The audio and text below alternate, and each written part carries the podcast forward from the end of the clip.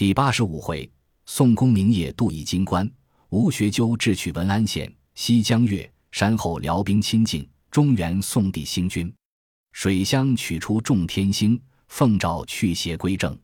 暗地时先放火，更兼石秀同行。等闲打破永平城，千载功勋可敬。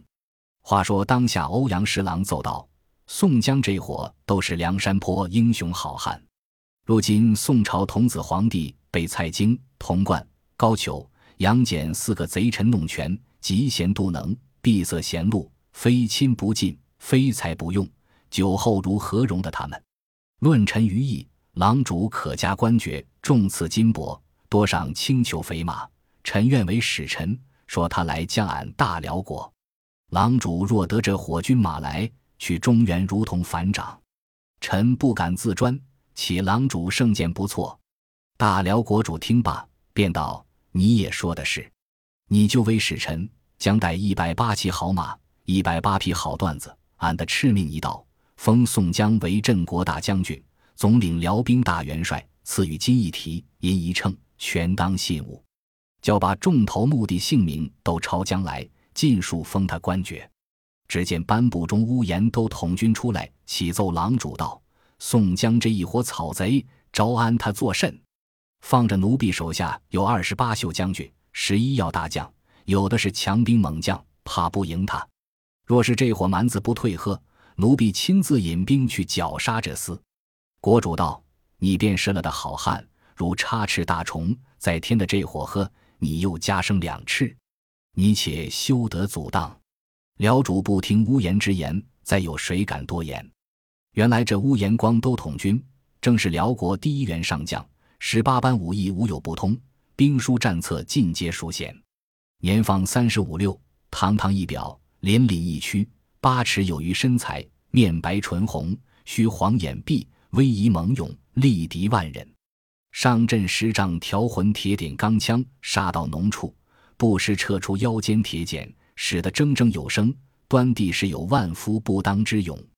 且不说乌延统军见奏，却说那欧阳十郎领了辽国敕旨，将了许多礼物马匹上了马，径投冀州来。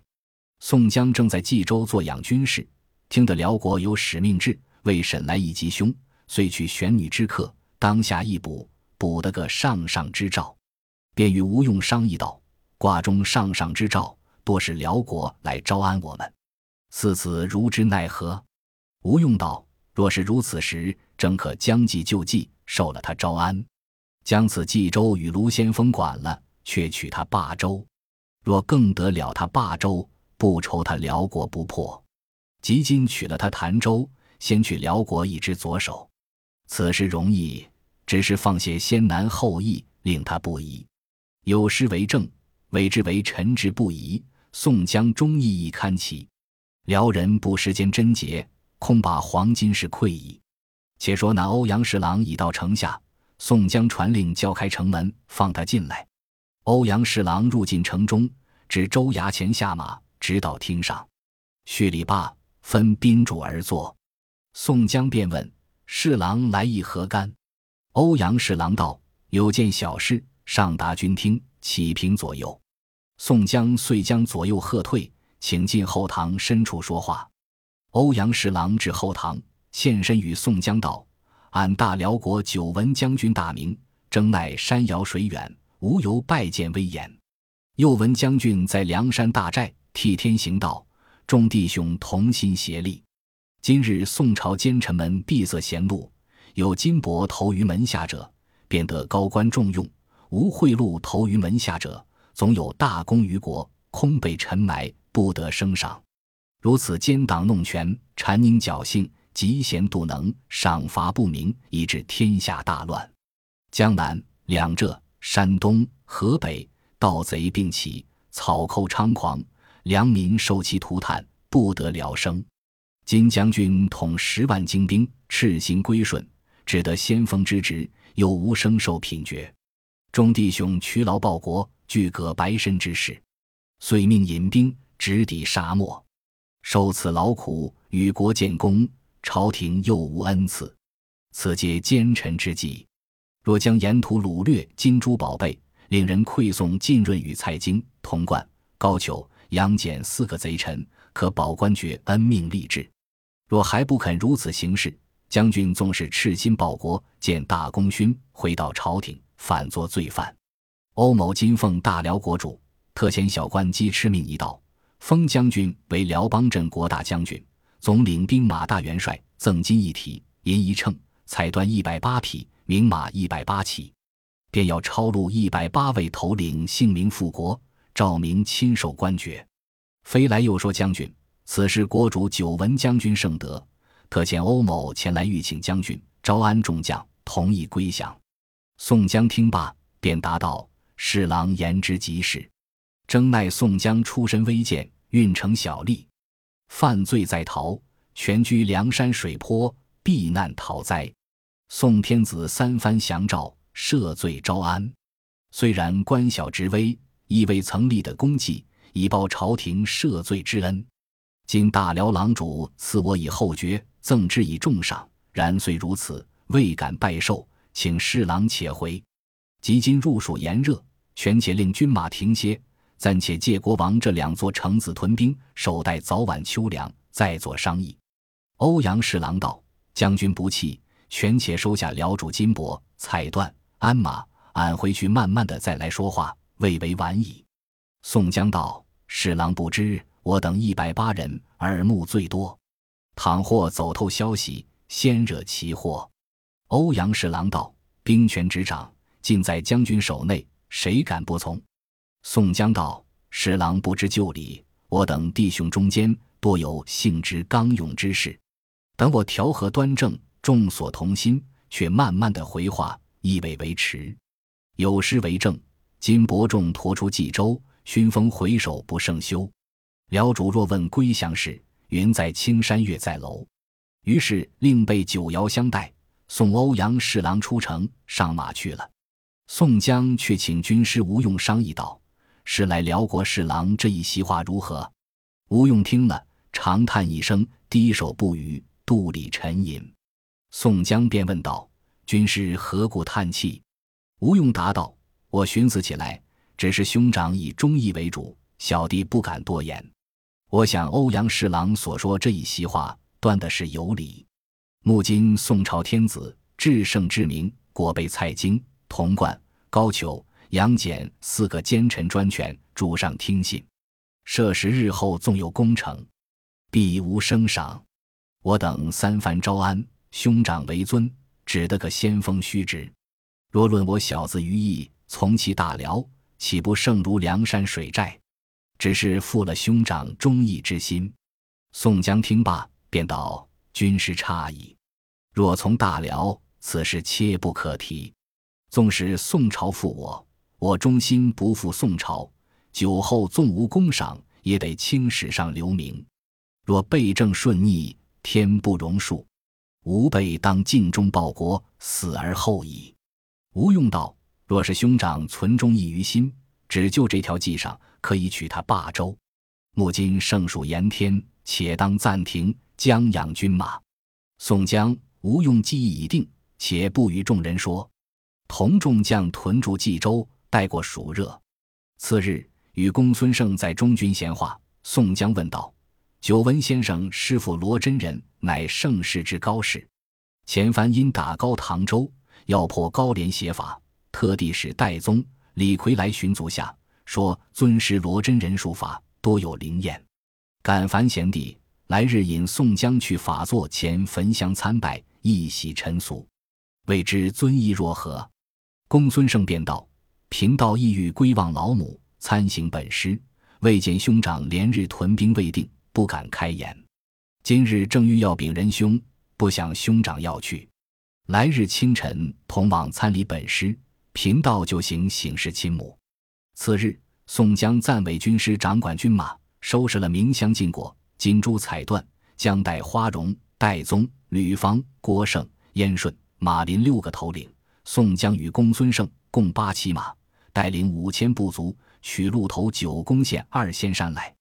宋江等在马上，离了冀州，来到山峰深处，但见青松满径，凉气萧萧，鼹鼠全无。端得好作佳丽之山。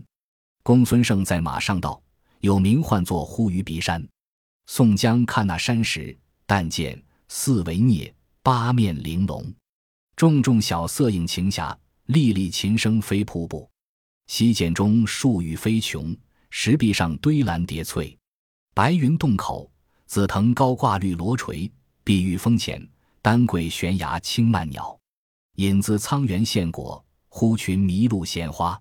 千峰竞秀，夜深白鹤听仙经；万壑争流，风暖幽禽相对语。地僻红尘飞不到，山深车马几曾来。当下公孙胜同宋江。直至子虚关前，众人下马，整顿衣襟。小校拖着信箱礼物，进到关礼贺轩前面。关礼道众见了公孙胜，俱各向前施礼。道众同来见宋江，一施礼罢。公孙胜便问：“吾师何在？”道众道：“师傅近日只在后面退居静坐，倦于迎送，少曾到关。”公孙胜听了，便和宋公明径投后山退居内来。转进关后，崎岖径路，曲折街曲，行不到一里之间，但见荆棘为篱，外面都是青松翠柏，篱内尽是瑶草奇花，中有三间雪洞，罗真人在内端坐诵经。童子至有客来，开门相接。公孙胜先进草庵和轩前礼拜本师已毕，便禀道：“弟子就有山东宋公明受了招安，金奉敕命。”奉先锋之职，统兵来破大辽。今到冀州，特地要来参礼我师，见在此间。罗真人见说，便叫请进。宋江进得草庵，罗真人降阶迎接。宋江再三恳请罗真人坐受拜礼。罗真人道：“将军做了国家大臣，邀金一子，受天子之命。贫道乃山野村夫，何敢当此？”宋江坚意谦让，要礼拜他。罗真人方才肯做。宋江先取信香炉中焚若，参礼了八拜，遂呼花荣等六个头领，俱个礼拜已了。罗真人都叫请坐，命童子烹茶献国一罢。东问行藏，罗真人乃曰：“将军上应心魁天相，威震中原，外合烈要，一同替天行道。今则归顺宋朝，此清明千秋不朽矣。”徒弟公孙胜本从贫道山中出家，已绝尘俗，正当其理。奈缘是一会下星辰，不由他不来。金蒙将军不弃，折节下问，出家人无可接见，幸勿都过。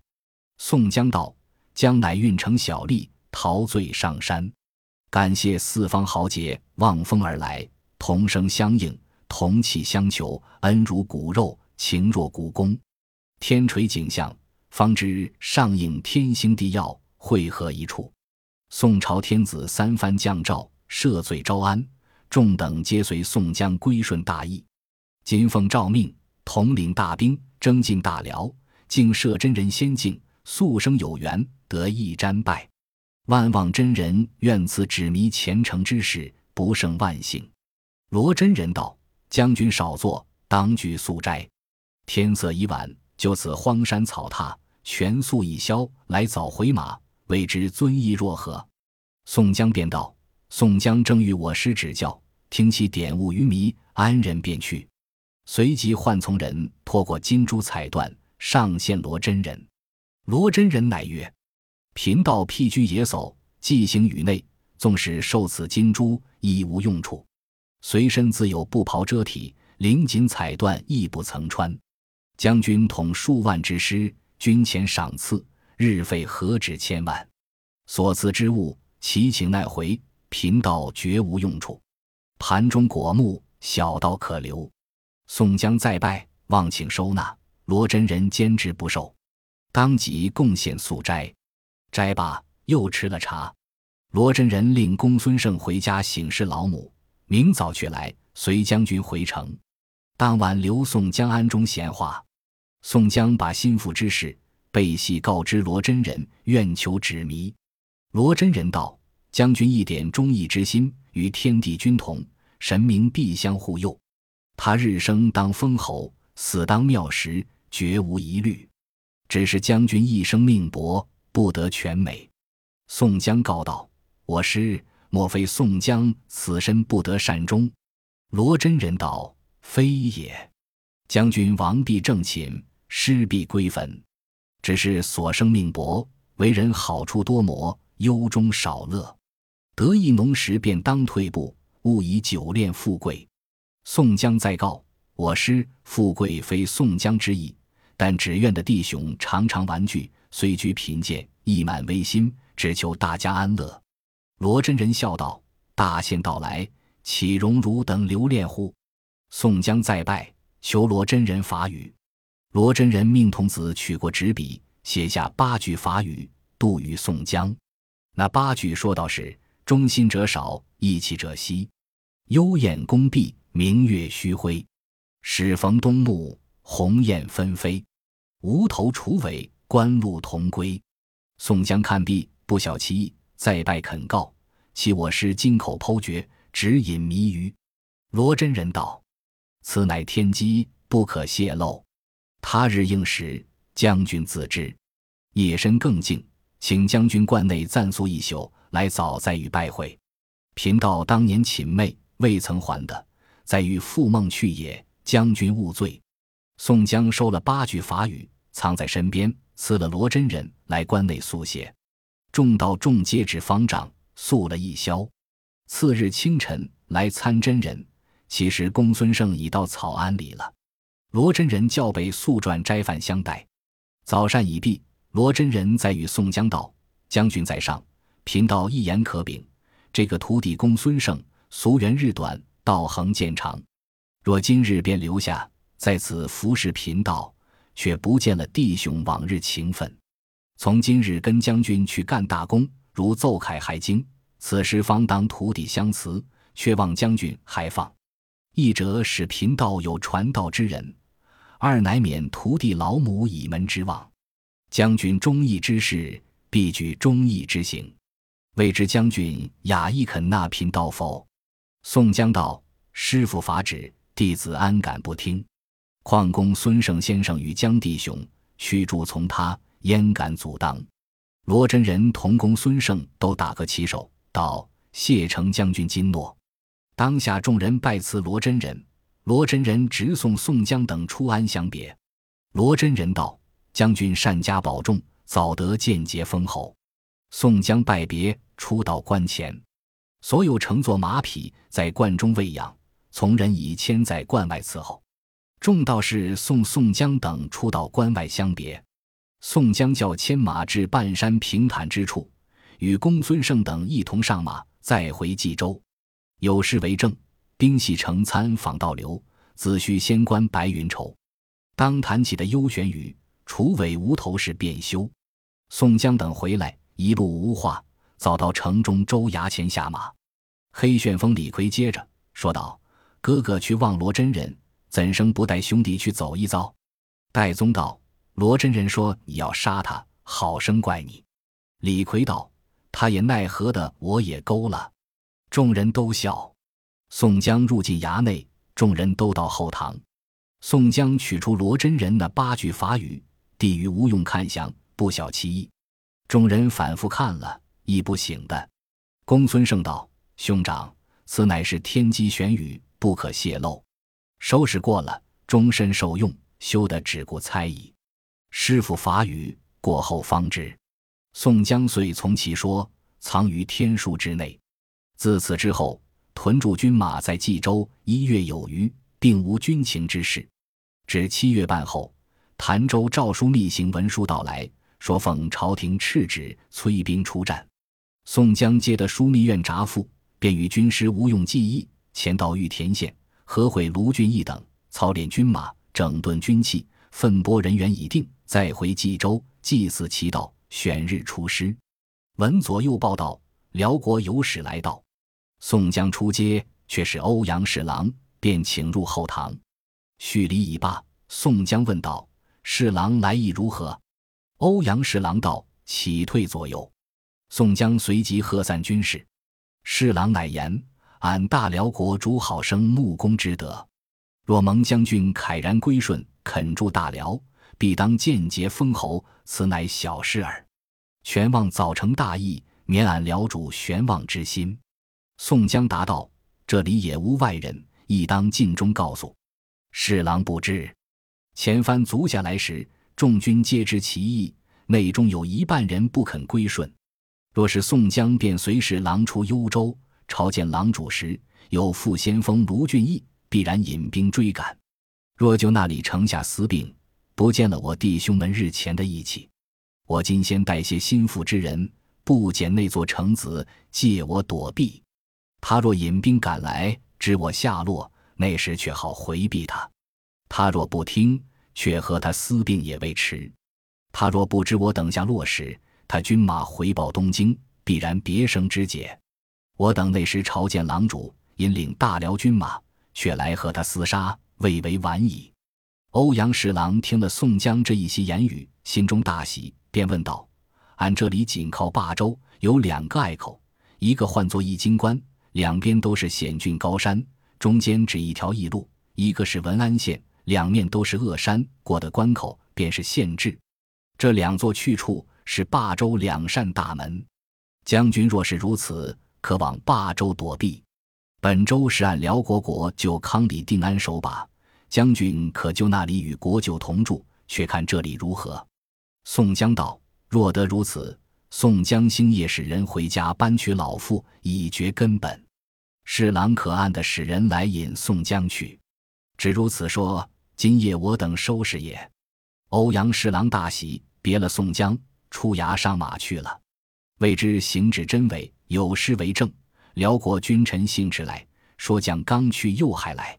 宋江一掷坚如铁，翻使谋心渐渐开。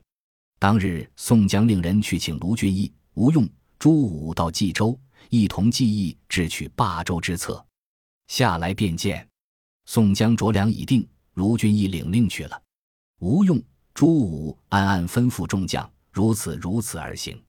宋江带去人数：林冲、花荣、朱仝、刘唐、穆弘、李逵、樊瑞、鲍旭、项冲、李衮、吕方、郭盛、孔明、孔亮，共计一十五员头领，只带一万来军校。拨定人数，只等欧阳侍郎来到便行。望了两日，只见欧阳侍郎飞马而来，对宋江道：“俺大辽国主知道将军实是好心的人，计蒙归顺，怕他送兵做什么？俺大辽国有的是渔阳突骑，上古雄兵相助。你既然要娶老妇，不放心时，且请在霸州与国舅作伴，俺却差人去取令大人未迟。”宋江听了，与侍郎道：“愿取得军将收拾已完备。”几时可行？欧阳侍郎道：“则今夜便行，请将军传令。”宋江随即吩咐下去，都交马摘銮铃，军卒衔枚即走。当晚便行，一面管带来使。黄昏左侧，开城西门便出。欧阳侍郎引数十骑在前领路，宋江引一支军马随后便行。约行过二十余里，只见宋江在马上猛然失声叫声：“苦也！”说道：“约下军师吴学究同来归顺大辽郎主，不想来的荒速，不曾等得他来。军马慢行，却快使人取接他来。当时已是三更左侧，前面已到易经关隘口。欧阳侍郎大喝一声：‘开门！’当下把关的军将开放关口，军马人将尽数渡关，直到霸州。天色将晓，欧阳侍郎请宋江入城。”报知国舅康里定安，原来这国舅是大辽郎主皇后亲兄，为人最有权势，更兼胆勇过人，将这两员侍郎守住霸州，一个唤作金福侍郎，一个唤作叶青侍郎。听得报道宋江来降，便叫军马且在城外下寨，只叫围头的宋先锋请进城来。欧阳侍郎便同宋江入城来见定安国舅。国舅见了宋江，一表非俗，便乃降阶而接，请至后堂叙礼罢，请在上座。宋江答道：“国舅乃金枝玉叶，小将是投降之人，怎消受国舅疏礼重待？”宋江将何报答？定安国舅道：“多听得将军的名传环海，威震中原，声名闻于大辽。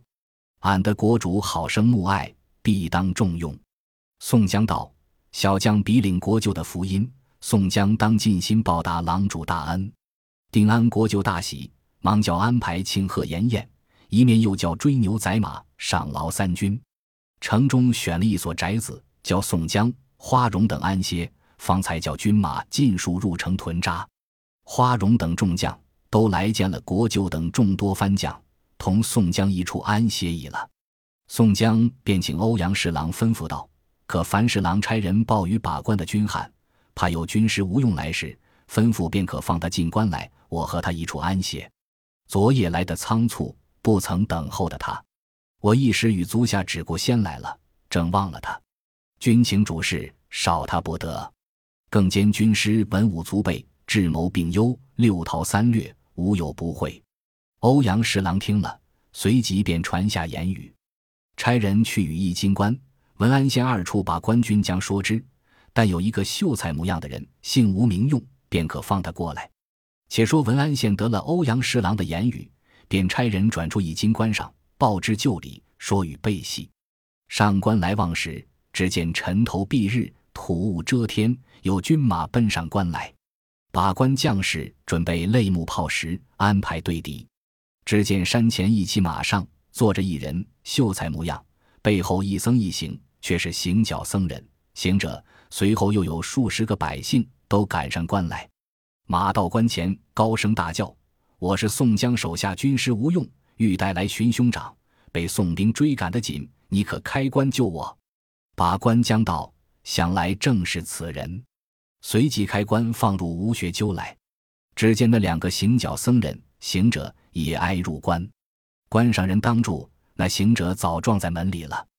和尚便道：“俺两个出家人，被军马赶得紧，救咱们则个。”把关的军丁要推出关去，那和尚发作，行者焦躁，大叫道：“俺不是出家人，俺是杀人的太岁鲁智深、武松的便是。”花和尚抡起铁禅杖，拦头便打。武行者撤出双截刀，就便杀人，正如砍瓜切菜一般。那数十个百姓，便是谢珍、谢宝、李立、李云、杨林、石勇、石谦、段景柱、白胜。玉宝寺这伙人早奔关里，一发夺了关口。卢俊义引着军兵都赶到关上，一起杀入文安县来。把关的官员那里迎敌得住？这伙都到文安县取旗。四次以伪乱真，有诗为证，伪迹归降妙莫穷，便开城郭纵奸雄。功名反谍无端骂，混杀兴山请客中。却说吴用飞马奔到霸州城下。守门的藩官报入城来，宋江与欧阳侍郎在城边相接，便交引荐国舅康里定安。吴用说道：“吴用不和来的迟了些个，正出城来，不想卢俊义知觉，只赶将来追到关前。小生今入城来，此时不知如何。又见刘星探马报来说道：宋兵夺了文安县，军马杀进霸州。定安国舅便交点兵出城迎敌。”宋江道：“未可调兵，等他到城下，宋江自用好言招抚他。如若不从，却和他私并未迟。”只见探马又报将来说，宋兵离城不远。定安国就与宋江一齐上城看望，见宋兵整整齐齐，都摆列在城下。卢俊义顶盔挂甲，跃马横枪，点军调将，耀武扬威，立马在门旗之下高声大叫道。只叫反朝廷的宋江出来。宋江立在城楼下女墙边，指着卢俊义说道：“兄弟，所有宋朝赏罚不明、奸臣当道、谗佞专权，我已顺了大辽国主，如可回心，也来帮助我，同服大辽郎主，不失了梁山许多时相聚之意。”卢俊义大骂道：“俺在北京安家乐业，你来赚我上山？宋天子三番想找招安我们。”有何亏负你处？你怎敢反背朝廷？你那黑矮无能之人，早出来打话，见个胜败输赢！宋江大怒，喝叫开城门，便差林冲、花荣、朱仝、穆弘四将齐出，活拿这厮。卢俊义一见了四将，约住军校，跃马横枪，直取四将，全无惧怯。林冲等四将斗了二十余合，拨回马头，往城中便走。卢俊义把枪一招，后面大队军马一起赶杀入来。林冲、花荣站住吊桥，回身再战，诈败杨叔，又引卢俊义抢入城中。背后三军齐声呐喊，城中宋江等诸将一齐兵变，接应入城。四方混杀，人人束手，个个归心。定安国旧气的目睁口呆，往之所措，与众等侍郎束手被擒。宋江将引军到城中，诸将都至州衙内来参见宋江。宋江传令，先请上定安国舅，并欧阳侍郎、金福侍郎、叶青侍郎，并皆分坐，以礼相待。宋江道：“汝辽国不知旧礼，看得俺们诧异。我这伙好汉，非比笑聚山林之辈。”一个个乃是列宿之臣，岂肯背主降辽？只要屈辱霸州，特地乘此机会。今已成功，国舅等请回本国，切勿忧疑，俺无杀害之心。但是汝等部下之人，并各家老小，俱各还本国。霸州城子已属天朝，汝等勿得再来争执。今后刀兵到处，无有再容。宋江号令已了。将城中应有藩官尽数驱遣起身，随从定安国舅都回幽州。宋江一面出榜安民，令副先锋卢俊义将引一半军马回守冀州。宋江等一半军将守住巴州，差人击奉军帖，飞报赵枢密，得了巴州。赵安抚听了大喜，一面写表申奏朝廷。且说定安国就与同三个侍郎。带领众人归到燕京来见郎主，被细奏说宋江诈降一事，因此被那伙蛮子占了霸州。大辽郎主听了大怒，喝骂欧阳侍郎：“都是你这奴婢佞臣往来搬斗，折了俺霸州紧要的城池，叫俺燕京如何保守？快与我姐拿去斩了！”班部中转出乌延统军，启奏道：“郎主勿忧，亮着丝何须国主费力？奴婢自有个道理。”且免斩欧阳侍郎，若是宋江之德，反被他耻笑。大辽国主准奏，赦了欧阳侍郎。再说乌延统军如何收复这蛮子，恢复城池？只见乌延统军奏道：“奴婢引起部下二十八宿将军、十一要大将，前去部下阵势，把这些蛮子一鼓而平收。”说言未绝，班部中却转出贺统军前来奏道：“郎主不用忧心，奴婢自有个见识。”常言道：“杀鸡焉用牛刀？”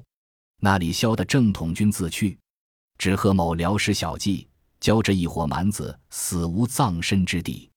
郎主听了，大喜道：“俺的爱卿，愿闻你的妙策。”贺统军起口摇舌，说：“这妙计，有分教。”卢俊义来到一个去处，马无料草，人绝口粮，直叫三军人马几乎死，一代英雄咫尺休。